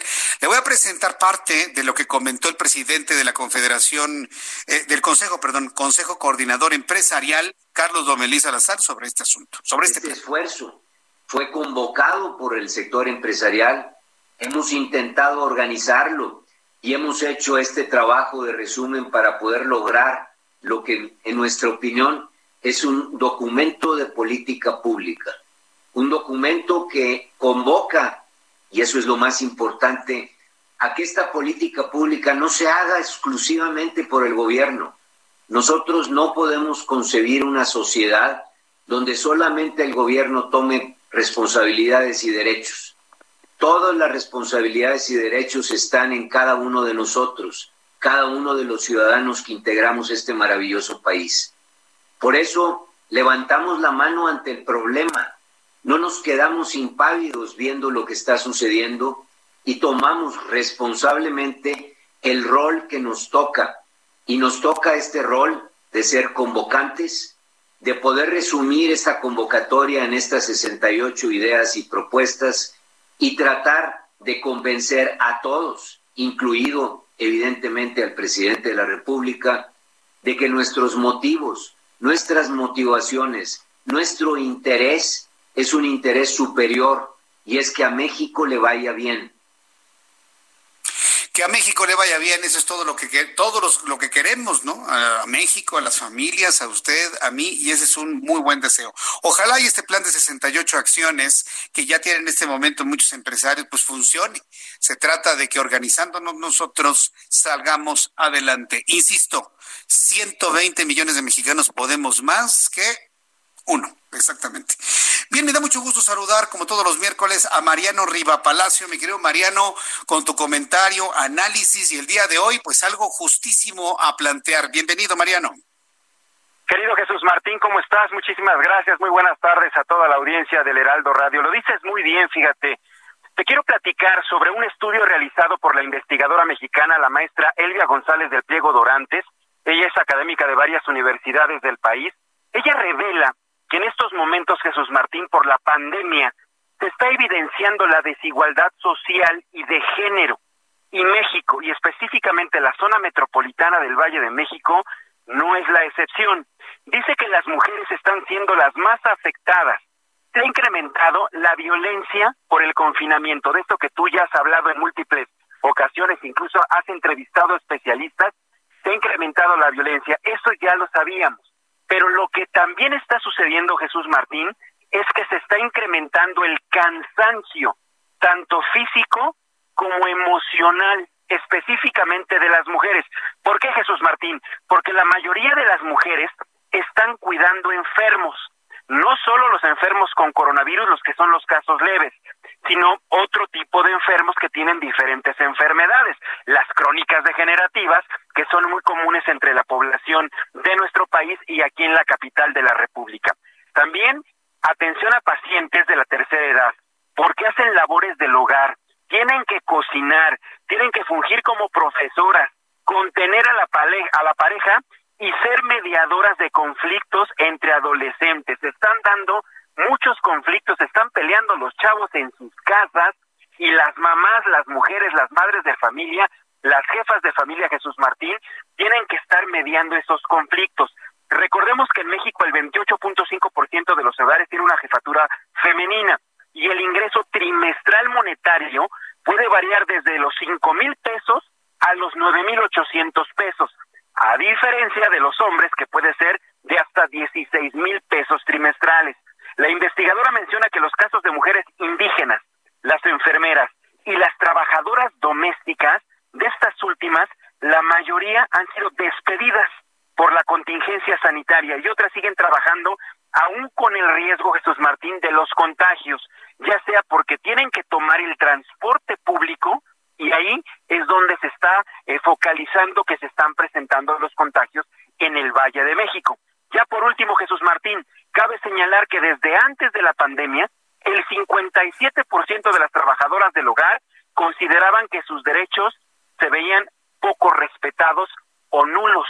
Y en estos momentos están denunciando las trabajadoras del hogar que se están viendo en todos estos sentidos pues afectadas por esta pandemia. Ya por último, CEPAL y ONU Mujeres invitan a las autoridades de México y de los estados a reflexionar sobre el impacto que tienen estos grupos y mejorar las políticas y la perspectiva de género a raíz del COVID-19. Así como hemos hablado de otros grupos vulnerables en otras ocasiones, Jesús Martín, esto que está hablando esta investigadora y que nos pone a reflexionar y quise comentarlo contigo al aire en, tu espacio, es porque se están presentando estos fenómenos también en estos sectores vulnerables, específicamente de las mujeres, Jesús Martín.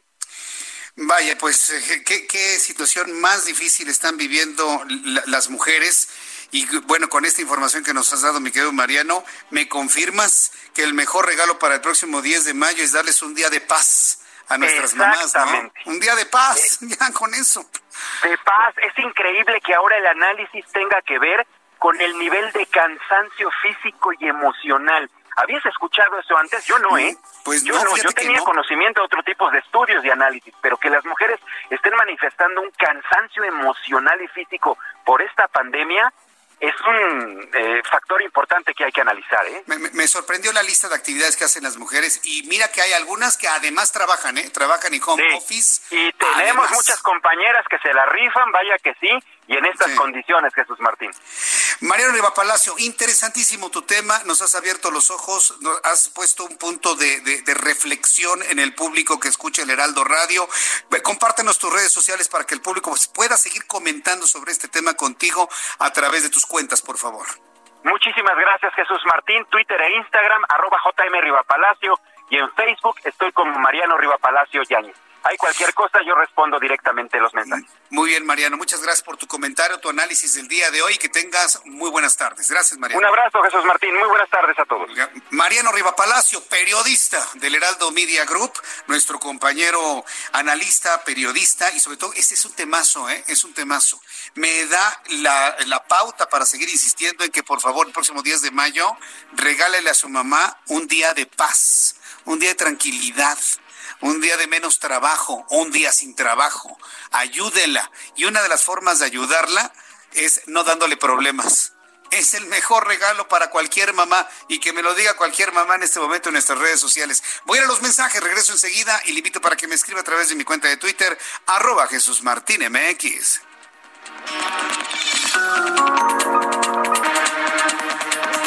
Amigos, amigos, qué gusto que estén con nosotros. De nueva cuenta estamos Adri Rivera Melo y Mónica Reyes para hablarles de una máscara fabulosa y como dices, chenchachonal, ¿verdad? Chenchachonal, eso me encantó. Chenchachonal, a ver, cuéntanos. La verdad es que la máscara hospitalar es chenchachonal, ¿eh? como decimos, porque está certificada, Moni, por los más importantes organismos sanitarios del mundo.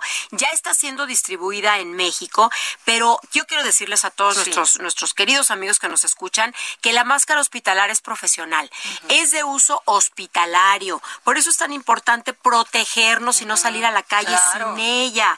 Todavía no hay vacunas, solo resta pues protegernos, cuidarnos, no escatimar en nuestra salud. Y tengo una promoción maravillosa. Venga la promoción maravillosa, para mayo. Para que marquen en este momento, de una vez les doy el número, es el 800 23 mil. Y se van a llevar tan taratán un paquete con cuatro máscaras hospitalar. Van a recibir gratis un kit SOS Protect que está compuesto con un gel esterilizante que es especial para las manos y un rolón para proteger su nariz y su boca. Pero eso no es todo, porque queremos consentir a las mamás. Si pagan con tarjeta bancaria de débito de crédito, van a recibir gratis un respirador NB95 con un mensaje de amor, de cariño para ellas. Fíjate, qué gran protección. Máscara hospitalar, nuestro respirador NB95. ¿A dónde marcamos? Porque estoy segura que en este momento dicen, es un buen regalo. Por supuesto, para que aprovechen. Es el 800 23 mil. Llamen en este momento, les recuerdo nuevamente la promoción.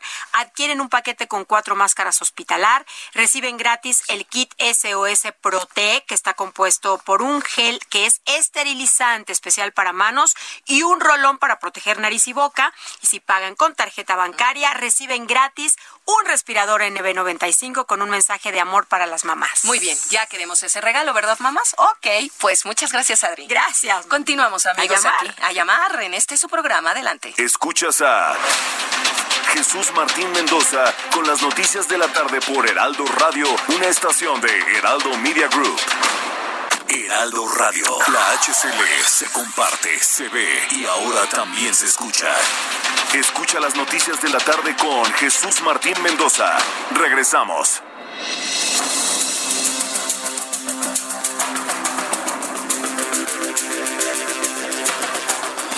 Son las 7 con 36, las 19 horas con 36 minutos, hora del centro de la República Mexicana.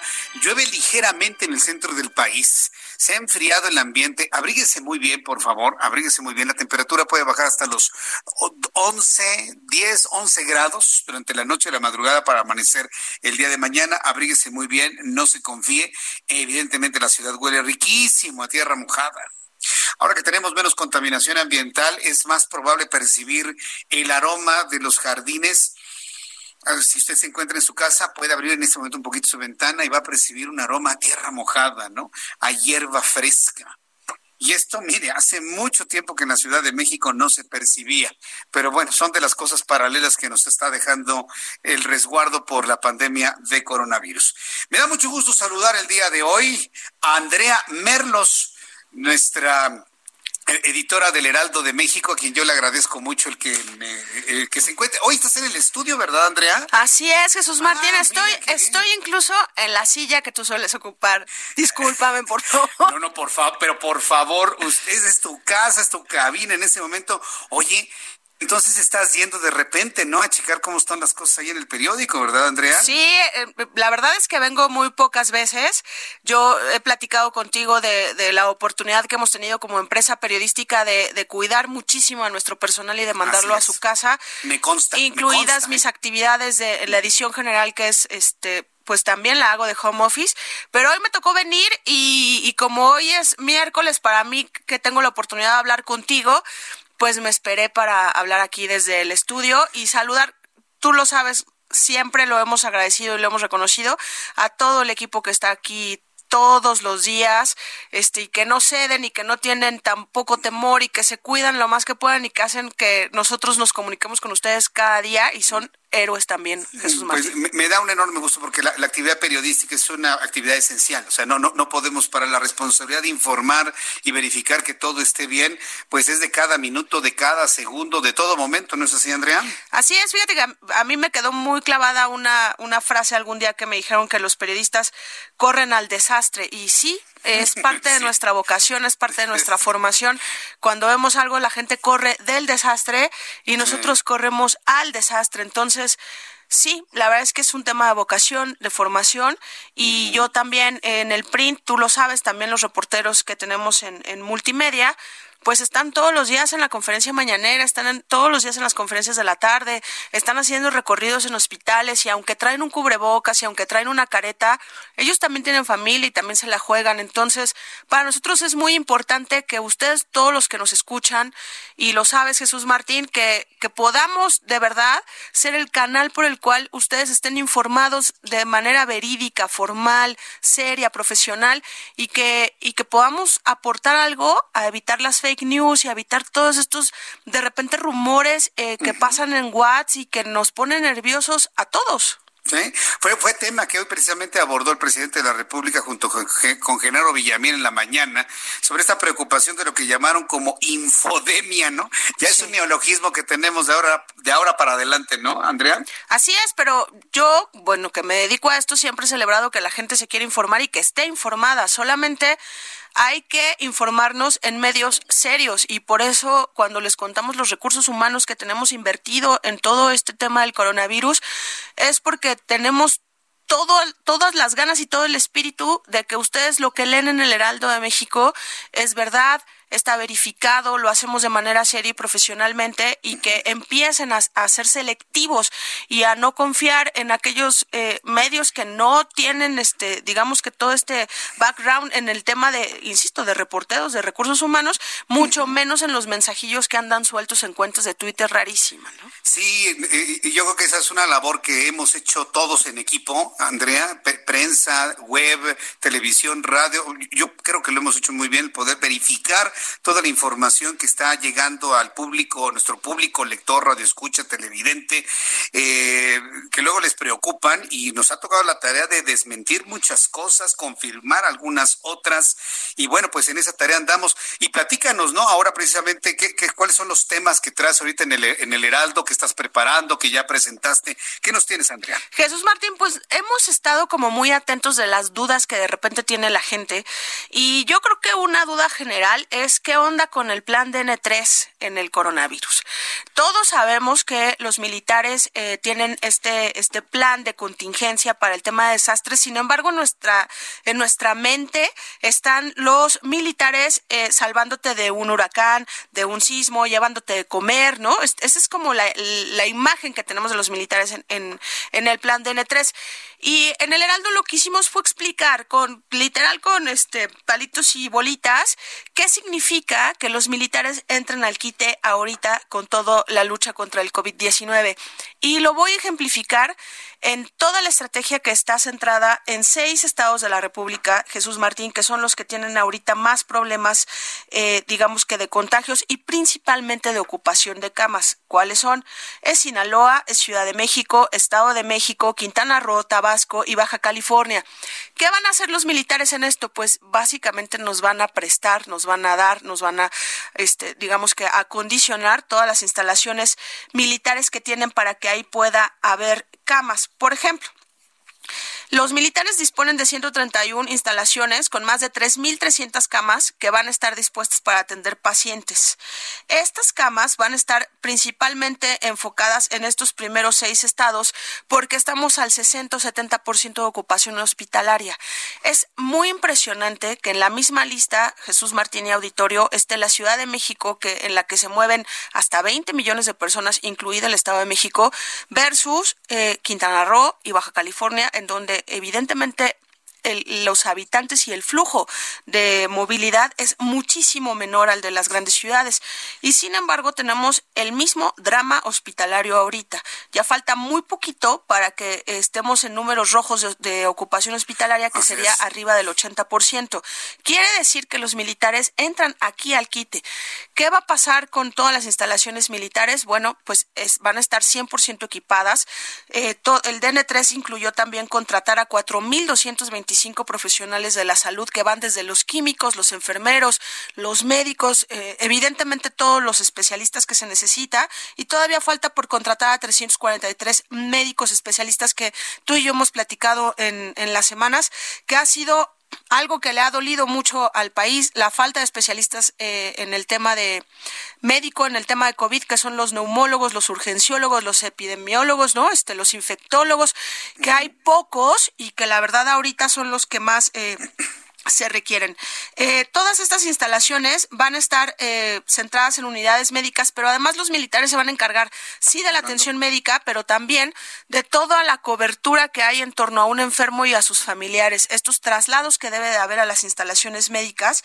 Y ahorita el ejercicio va a ser también incluir 1.501 camas de hospitales navales, que son todos los de la Marina, así como centros de aislamiento. Es decir, no solo si estás grave o en terapia intensiva te van a internar, también si necesitas un, este, si te sientes mal o si estás, digamos, con necesidad de, observación, también va a haber la por, por parte de la Marina van a haber centros de aislamiento. Entonces, cuando nos preguntamos qué van a hacer los militares para ayudarnos, pues es muchísimo lo que van a aportar en esta segunda etapa que se prevé que empiece esta semana. Además, Jesús Martín, y es cuando más nos, nos debemos de resguardar y de cuidarnos porque puede ser que nuestra estructura hospitalaria quede completamente rebasada y entonces todo el aparato militar y de la Marina pues va a estar también a la orden de todo lo que vamos a necesitar los mexicanos. Fíjate, ahora que estás haciendo esta, esta mención, Andrea, para, para redondear, para finalizar, quiero pedirte tu opinión, tú como una experta en comunicación, periodista que eres. Hoy en la mañana el presidente criticó duramente esta campaña de quédate en casa, quédate vivo. Y fíjate que es de las pocas veces con las que yo he coincidido con el presidente de la República en el sentido que no me parece una campaña adecuada, me parece muy dura, muy violenta. Él la llamó autoritaria, pero yo en lo personal pienso que no, no va a tener el efecto necesario porque a los mexicanos no nos gusta que nos hablen así. Desde tu punto de vista, ¿tú cómo ves esa campaña que inclusive se ve con anuncios de color entre negro y blanco, ¿no? Así muy, muy oscura, muy profunda. ¿Tú cómo la ves? Y además la hemos visto mucho en la Ciudad de México, pero yo te voy a decir algo, eh, y lo digo de verdad con mucho cariño a toda la gente que nos escucha eh, y, y que está atenta siempre de tu programa. Yo creo que a estas alturas, Jesús Martín, ya hemos pedido a la gente quedarse en casa de todas las maneras. Ya fuimos amables, ya fuimos divertidos con su sana distancia, ya se intentó hacer una campaña mediática importante, ya nos unimos como medios para decirle a la gente lo radical y lo serio y lo dramático que es el tema del COVID y y la gente parece que en muchos aspectos no lo acepta. Y no lo voy a juzgar porque todos tenemos, digamos que, que diferentes realidades, lo entiendo, hay gente que no puede dejar de salir a la calle, pero Jesús Martín, yo en esta ocasión sí creo que esa campaña pone en claro la repercusión de no cuidarte y es morirte. No hay más. Yo la verdad es que lo veo bien. Pues Andrea Merlos, editora general del Heraldo de México, me dio un enorme gusto platicar contigo. Siempre muy interesante tus temas, lo que nos traes y te esperamos la próxima semana, ¿no, Andrea? Sí, Jesús Martín, muchísimas gracias. Yo gustosa y además me dio mucho gusto pasar aquí al estudio. me parece muy bien. Muchas gracias. Tómate una foto ahí para que me la mandes y la podemos compartir en las redes sociales. Perfecto. Gracias, Andrea. gracias. Saludos a todos. Que te vaya muy bien. Hasta luego. Andrea Merlos, editora general del Heraldo de México. No se pierdan esta edición impresa. Todo todos los días a la puerta de su casa. Suscríbase. Tenga el mejor periódico que se está editando en este momento en sus manos. Tiene una calidad de papel extraordinaria. Tiene unas gráficas increíbles. Tiene muy buenas plumas, evidentemente, empezando por ahí, y una gran investigación. Entonces, hágase de su Heraldo de México todos los días. Inscríbase a la puerta de su casa, como se hacía de manera tradicional. Digo, tenemos web, por supuesto, pero no hay nada como el periódico físico usted lo abre, siente usted el papel, huele el papel, las tintas, se mete en el periodismo, lo comparte en, la, en, en su casa, en fin.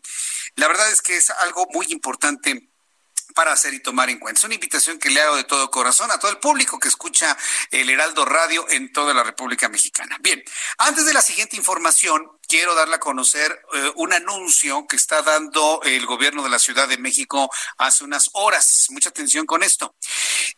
Los panteones van a permanecer cerrados 9, 10 y 11 de mayo. Los panteones van a estar cerrados el 9, el 10 y el 11 de mayo. Para las personas que tienen a su mami en mejor vida, eh, va a ser importante hacer este, este recuerdo, estos homenajes a las mamás como mi mamá, que están en mejor vida, que son, son nuestras estrellas en el cielo, hacer este recuerdo de las mamás, pues en casa, con una oración, con una fotografía, eh, con un gran recuerdo, eh, un homenaje al interior de la familia. No se va a poder ir a los panteones, porque se considera que los panteones pueden ser centros donde se contagie el coronavirus. Esto es muy importante. Pero ante la falta de restaurantes para las, mamás en vida, ante la falta de panteones para las mamás en mejor vida, eh, a la falta de flores, porque va a estar cerrado el mercado de Jamaica a partir del día de mañana. Ante la falta de todo esto, hoy la jefa de gobierno tuvo una idea que debo decirlo, me parece que es muy atinada. ¿eh? Y es un anuncio muy interesante, porque no cree usted que nos vamos a quedar sin Día de las Madres. De ninguna manera. Y súbale el volumen a su radio para que escuche la siguiente información. En México vamos a trasladar, vamos a trasladar el Día de las Madres del 10 de mayo al 10 de julio. Vamos a trasladar el Día de las Madres del 10 de mayo al 10 de julio. Me parece una idea genial.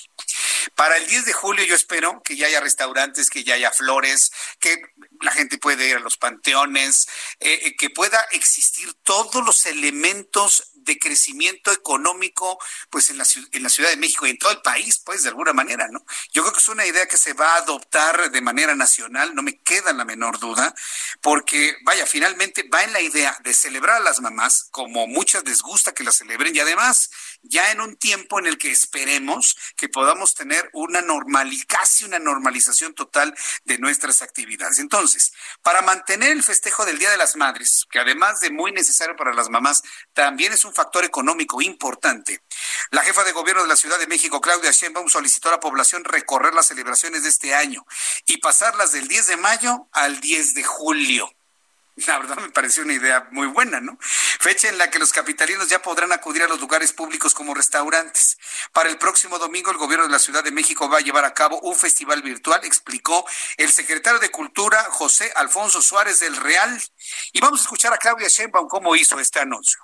Un festival que vamos a tener el 10 de mayo, un festival eh, virtual para que se conecten eh, a través del Internet o de las distintas redes sociales. Estamos ahí sí de manera importante eh, contratando a distintos mariachis de la ciudad que hoy no tienen trabajo y que nosotros les estamos dando esta posibilidad de que graben con sana distancia su música van a tener un apoyo por parte del gobierno de la ciudad y va a ser pues un día de mariachis desde la mañana hasta la noche, un eh, llamado que estamos haciendo a que en el 2020 celebremos el 10 de mayo eh, con sana distancia y nos reunamos las familias el 10 de julio eh, para celebrar a todas las madres de la Ciudad de México.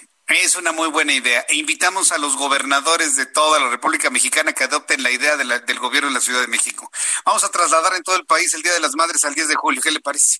Y yo espero que mañana, como noticias, podamos decir, tal entidad ya se adhirió, tal entidad, tal estado, ya tal gobernador se adhiere a la idea de la Ciudad de México de trasladar la celebración del 10 de mayo al 10 de julio. Vamos a ver si este llamado precisamente funciona para el día de mañana. Antes de despedirnos y hablando de buenas ideas, tengo comunicación con eh, Julián Lomelín, él es vocero de una iniciativa que se llama Hospeda a un héroe. Estimado Julián Lomelín, me da mucho gusto saludarlo, bienvenido, muy buenas noches. Hola Jesús, ¿cómo estás? Qué gusto saludarte. ¿En qué consiste esta, esta, esta iniciativa para poder ayudar a personal médico durante esta pandemia de COVID-19? Esta iniciativa este, consiste en poderles brindar a los, al personal médico un espacio al que puedan llegar después de estas jornadas en los hospitales sin tener la preocupación de cuidar a sus, de exponer al virus a sus seres queridos. Este, parte de una necesidad que fuimos viendo desde hace ya un mes en donde este, echamos a andar esta campaña en un inicio con, con Oyo Rooms, que es una, una, comercializadora, un canal de comercialización de habitaciones en, en diferentes partes del mundo, pero ya están en México. Y ahora vamos a extender el esfuerzo por otros dos meses para lograr el objetivo de donar 840 noches más al personal médico de la Ciudad de México.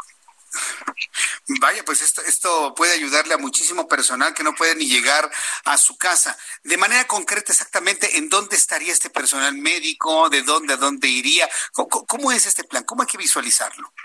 Es un espacio que está en, la colonia Nápoles, este que está totalmente adecuado para que los médicos puedan llegar sin tener que exponer a nadie ni al personal. Este, se cambiaron los protocolos, se tomaron en cuenta medidas de seguridad este, que recomendó la OMS, tanto las autoridades este, nacionales, para poder brindarles un espacio seguro en donde pues prácticamente lleguen a descansar, que ese es el objetivo. Bien, correcto. Ahora, eh, eh, ¿qué implica el, el, abrir este espacio? Es decir, ¿qué, ¿qué, tipo de apoyos necesitan y esto quién, lo fondea? ¿Cómo se costea esto? ¿Cómo, cómo se hace? Es este una campaña que estamos llevando a cabo a través de donadora.org, que es este está literal como campaña que se llama hospedaje gratuito para el personal médico en la CDMX. Ahí la pueden encontrar. Este se fondea a través de un crowdfunding que es, es este este aparato, este dispositivo de recaudar donativos este, pequeños, pero en grandes cantidades de personas. Entonces es el objetivo para poder cubrir los costos operacionales del, de la casa en donde se están quedando. Entonces, este, invitamos a, a todas las personas a sumarse a esta iniciativa. Tiene la vigencia de 30 días y pues estamos echándole todas las ganas para poder apoyar a las personas que se están jugando la vida por, este ¿En, qué página de internet o redes sociales el público puede conocer más de esto y cómo participar, Julián Lomelín? Está en donadora.org, guion campaña, guion hospedaje, guion paramédicos. Este, también en nuestras redes sociales con arroba loma con punto mx está toda la información de la campaña para que puedan seguirnos y apoyarnos. Muy bien, entonces en Donadora, a través de esta, de esta plataforma de Donadora, la meta son 500 mil pesos, va casi un 30%. Yo creo que se va a lograr esta meta y vamos a estar muy pendientes de ello. Muchísimas gracias por la comunicación, Julián Lomelí. No, Jesús, a ti te agradecemos enormemente por el espacio, a, a todo el grupo que nos está apoyando en esta difusión. Les va a ir muy bien, estoy seguro. Gracias, Julián. Hasta pronto. Hasta luego. Hasta luego. Y así de rápido hemos terminado nuestro programa de noticias. Mire, todavía tengo muchas cosas que platicarle a usted. Le agradezco mucho el que haya estado con nosotros informándose de todo lo que sucede en México y en el mundo. Le invito para que continúe con el Heraldo Radio en toda la República Mexicana y la programación local. Yo le invito para que mañana me siga dos de la tarde, Heraldo Televisión, seis de la tarde, Heraldo Radio. Por su atención, gracias. A nombre de este equipazo de profesionales de la información, me despido. Soy Jesús Martín Mendoza y le deseo que tenga muy buenas noches.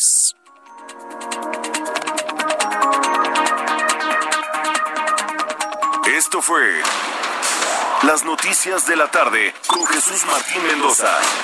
Heraldo Radio.